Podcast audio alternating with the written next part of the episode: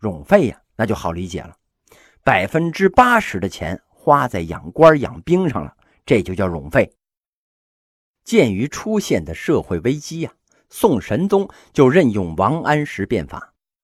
北宋啊，一共是九个皇帝：太祖、太宗、真宗、仁宗、英宗、神宗、哲宗、徽宗、钦宗。神宗啊，是第六代皇帝。王安石变法呀，有三个方面内容。第一呢，理财措施。理财措施的核心呢，就是一句话：民不加富而国用饶，不增加老百姓的负担，但是呢，增加国家的收入。不打老百姓的主意，国家又要拿钱，这摆明了就是从有钱人的身上动刀子呀。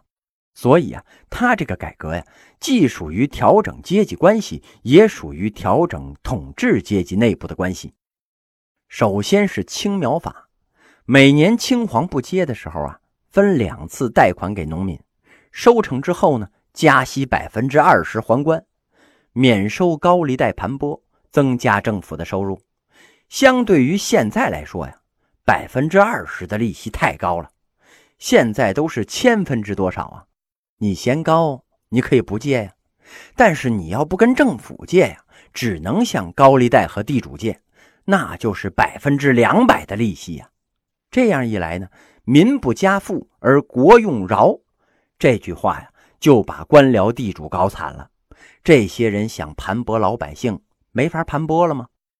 其次啊，是木役法，政府向应服役而不愿意服役的人呢，收取免役钱，你雇人服役；不服役的官僚地主呢，也要出钱，减轻农民的差役负担，保证生产时间。这样一来呀，原来可以不服役也不交钱的官僚地主，现在呀不服役那就得交钱了。再次啊，农田水利法，哎，这就不用解释了吧。再往下呢，是方田均税法。政府重新丈量土地，按每户土地多少肥瘠收税，官僚地主啊也不得例外。官僚地主的土地肯定是又多又肥呀，这农民的土地呢是又少又瘠，哎，那就把肥的多收，急的呢少收。最后啊是市易法，政府设置市易物，出钱收购滞销货物。市场短缺的时候呢，再卖出来，这就限制了大商人操控市场。哎，有个成语啊，叫“囤积居奇”。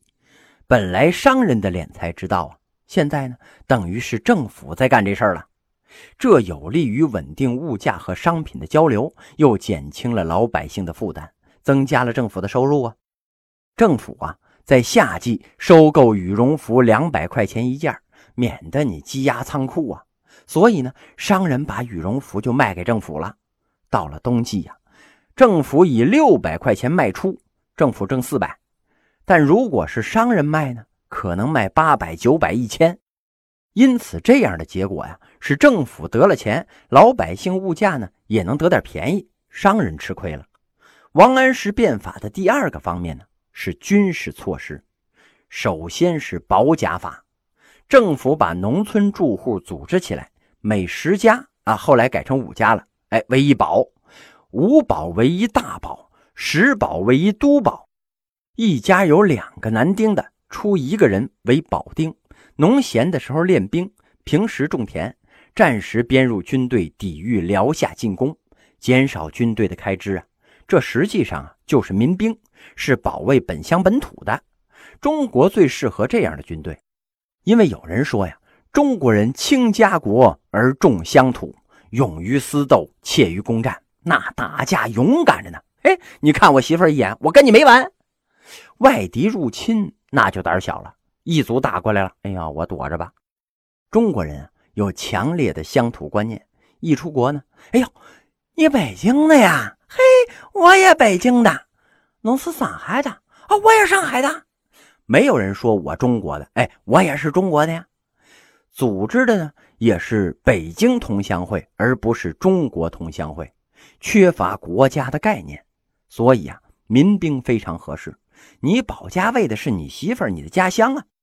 然后呢，还有将兵法，进军驻地固定，然后啊，用固定的将官加以训练，充实边防。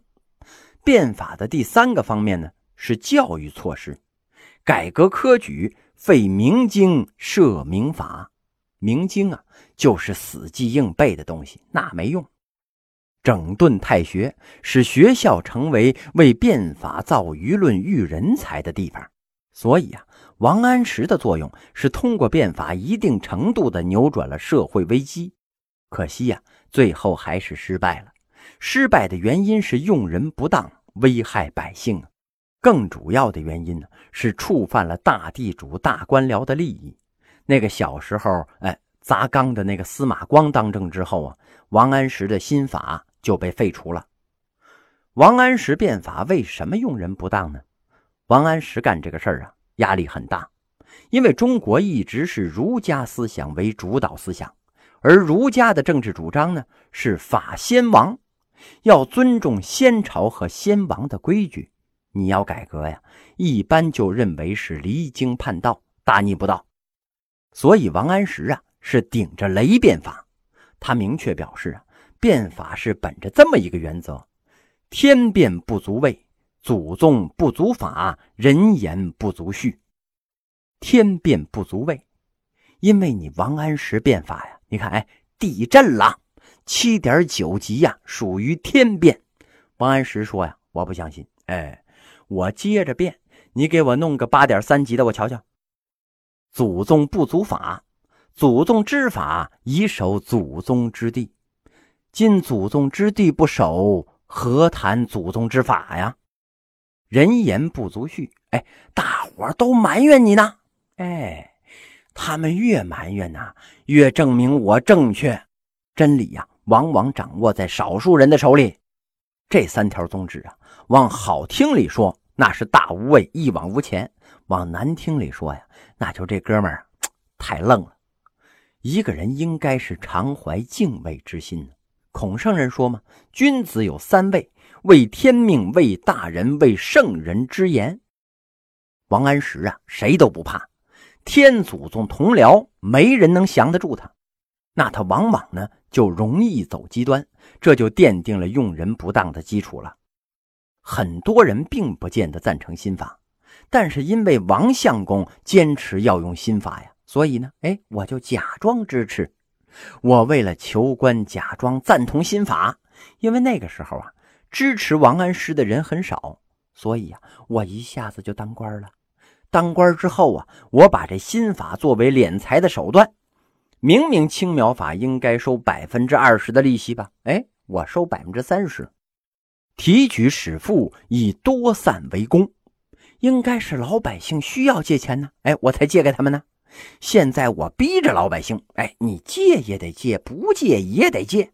如果借了还不上，哎，富户为穷人做担保。你们村有地主吧？有地主就给所有的农民做担保，哎，还不上我找你要。最后啊。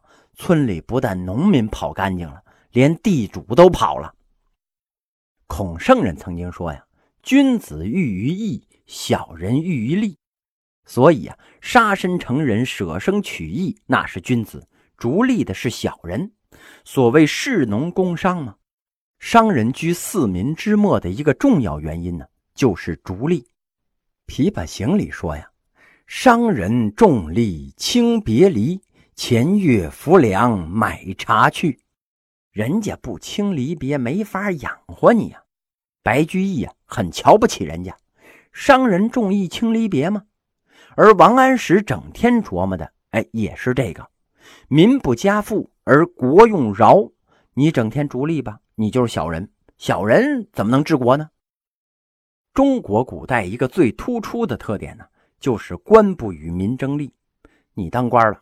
不能做买卖跟老百姓争利。其实啊，今天很多国家都是这样。我当了市长了，我们家人要开公司，哎，你能竞争得过我吗？你一点辙都没有。所以呀，官不能干这个，不能与民争利。而王安石干的这些事儿呢，就是与民争利。民不加赋而国用饶，那些地主难道不算民呐？你这就算与民争利了，这些就成了保守派攻击他的口实了。很多保守派呀，讲王安石变法有种种的弊端，并不是人家凭空编的，确实存在这些问题。王安石变法之后啊，朝中的大臣分成了新党和旧党了。新党上来就打压旧党，旧党上来呢就打新党，党同伐异吗？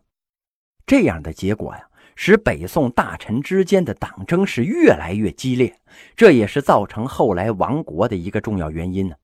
事实上啊，王安石在很多方面都是被写入了奸臣传的，历史对他的评价不是很高。天下骚然，党同伐异，党争势如水火呀！原来朝廷的矛盾呢没有那么厉害，现在一下子各种矛盾都被这王安石给激发出来了，所以呀，他的变法最终还是失败了。甚至有人说呀，北宋灭亡那都是王安石惹的祸呀。北宋啊，只是结束了五代十国的分裂局面，并没有完成国家的统一呀。同北宋并立的少数民族政权呢，有契丹的辽、女真的金、党项的西夏。契丹呢是一个游牧渔猎民族，唐末势力开始发展的。汉族农民迁到了长城以北，契丹人呢学会了种植、建城和农耕。公元十世纪初啊，契丹首领耶律阿保机统一了契丹各部，接受汉族文化。耶律阿保机呀，明显是契丹语。他建国之后啊，改名叫做耶律义，名字呢也改成汉族的了。公元九百一十六年呢，耶律阿保机称帝，建立了契丹国，定都上京，他就是辽太祖啊。少数民族的领袖呢，都有各自的称呼：匈奴叫单于，突厥叫可汗，吐蕃呢叫赞普。他们只有入主中原之后。才建立帝号，像五胡十六国时期啊，五胡是入主中原之后才建立帝号的，而契丹人在草原上就建国称帝了，一切都跟中原一样。辽啊有五个首都，整个民族和他们的皇帝啊就在这五个首都转着住。上京啊是林皇府，也就是今天的内蒙古巴林左旗。契丹人呢？创制了契丹文，它是在汉字的基础上创立的，但是呢，比汉字复杂的多。契丹文现在已经变成了一种死文字了，没有人会读了。契丹文常用的是三千多个字，我们现在啊能够认出来的是五百多字。因为辽朝的书禁甚严呢，跟北宋往来的全是汉字，所以连北宋的人呢都不认得这契丹文。汉字是单音节字，契丹语呢是多音节，所以啊，用汉字记述那是很不方便的。比如说这个“天”吧，我们写出来那就是“天”，哎，念作“天”吧。这个契丹人呢要念成“腾格里”，哎，写出来那也是非常的麻烦，一个字念仨音呢，很别扭。所以等辽一灭亡，契丹文呢也就随着辽的灭亡退出了历史舞台了。电视剧《天龙八部》里边啊，萧峰他爹被人误杀了，临死之前在峭壁上刻字。香港拍的剧啊，萧峰他爹刻的是蒙古文，哎，没吃过猪肉，他也没见过猪跑，但是呢，我还是很佩服这导演呐，没让他刻英文。嘿，大陆拍的呢，刻的那就是契丹文了。耶律德光时期呀，契丹得到了燕云十六州，改国号为辽。耶律德光啊，就是辽太宗，辽的第二代皇帝。德光这个名字呢，已经完全是汉化了。燕云十六州的幽州啊，就是北京今天的宣武、丰台两个区吗？辽不是有五个首都吗？南京叫西京府，哎，就是北京啊。辽的西京呢是云州，就是山西大同。东京是辽阳，在今天的辽宁。中京大定啊。就是内蒙古宁城，就是出宁城老窖那个地方，他们是五个首都啊，俩在燕云十六州，这是后晋皇帝石敬瑭割让给辽的，他让辽啊帮他灭了后唐，他就把这燕云十六州割让给辽了，然后四十五岁的他呀，拜了三十六岁的耶律德光为父，他就是中国历史上有名的儿皇帝呀。辽得到了燕云十六州之后，那是受益匪浅呐。燕云十六州在长城以南呢，躬耕发达。原来少数民族打不过中原王朝，一个重要的原因呢，就是经济不行。游牧经济那玩意儿没谱啊，一场大雪灾就能造成你举族灭亡啊。现在呢，游牧民族会种地了，而且我在长城以南呢。过去修长城是为了挡住这些少数民族，现在这些少数民族啊，嘿，都住在长城以南了。长城天险尽失啊！骑兵从北京出发，骑着马往南跑，那全是平原呐，就中间黄河挡了那么一下，别的是无险可守啊。宋辽的边境啊，在雄州霸州，也就是今天北京往南三百里而已。这个优势对辽啊有重要作用，哎，却要了中原王朝的命了。这样一来呀，辽就面临着很多新情况和新问题。主要是对新扩充的地盘、新增加的人口怎么进行管理呀？中原王朝啊有这么一个认识：胡虏五百年之运。但是啊，辽很好的解决了这个问题。胡虏五百年之运吗？辽一共是两百一十年，只换了九个皇帝啊，每个皇帝在位的时间都很长。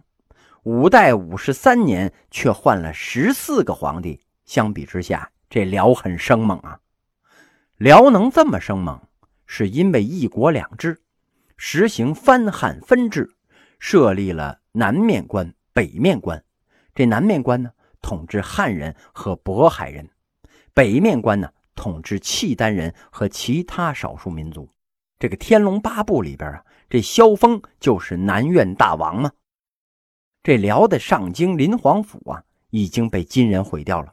但是因为在蒙古草原上，遗址呢保存的非常好，在遗址里呀，明显能看到上京是由两部分组成的，南部啊叫汉城，北部呢叫宫城。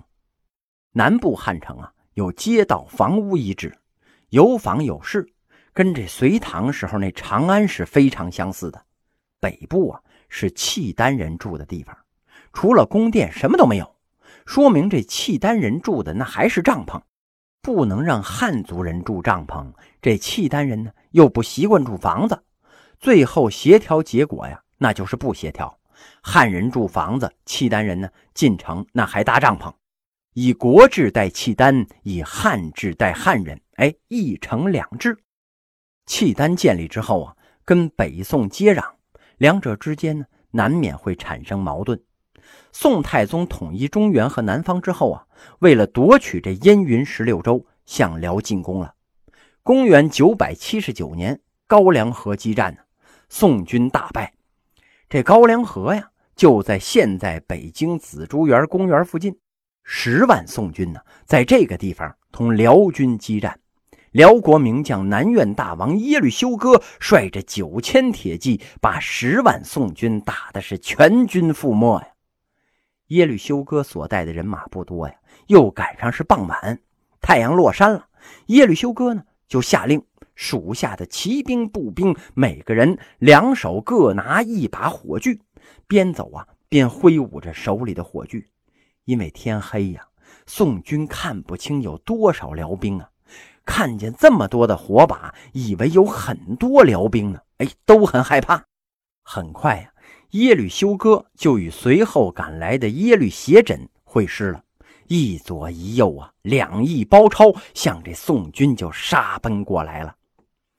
在夜色中作战呢，辽军精济，手中是钢刀飞舞，火炬乱飞呀。这宋军从心理上那就害怕了，而辽军呢，那是越杀越猛啊。在辽军的猛力攻势之下，宋军大败了。第二天黎明啊，宋太宗赵匡胤也在混战之中腿上中了两箭。一看，哎呦，已经打不过这辽军了，于是急急忙忙自己先逃到了涿州，又因为腿上这箭伤没法骑马呀，最后啊，只好狼狈的换乘驴车继续向南狂逃啊。而宋军呢，因为失去了主帅，皇帝自己都坐着驴车跑了，而且呀，也不知道跑哪儿去了。于是军心大乱。为了保命，这帮人呐也是四处溃逃啊。此次高梁河大战，宋军被斩首那就有一万多呀，而辽军呢，则获得了匹敌兵仗、符印、粮馈、货币不可胜计呀，得到的战利品那是非常的丰富。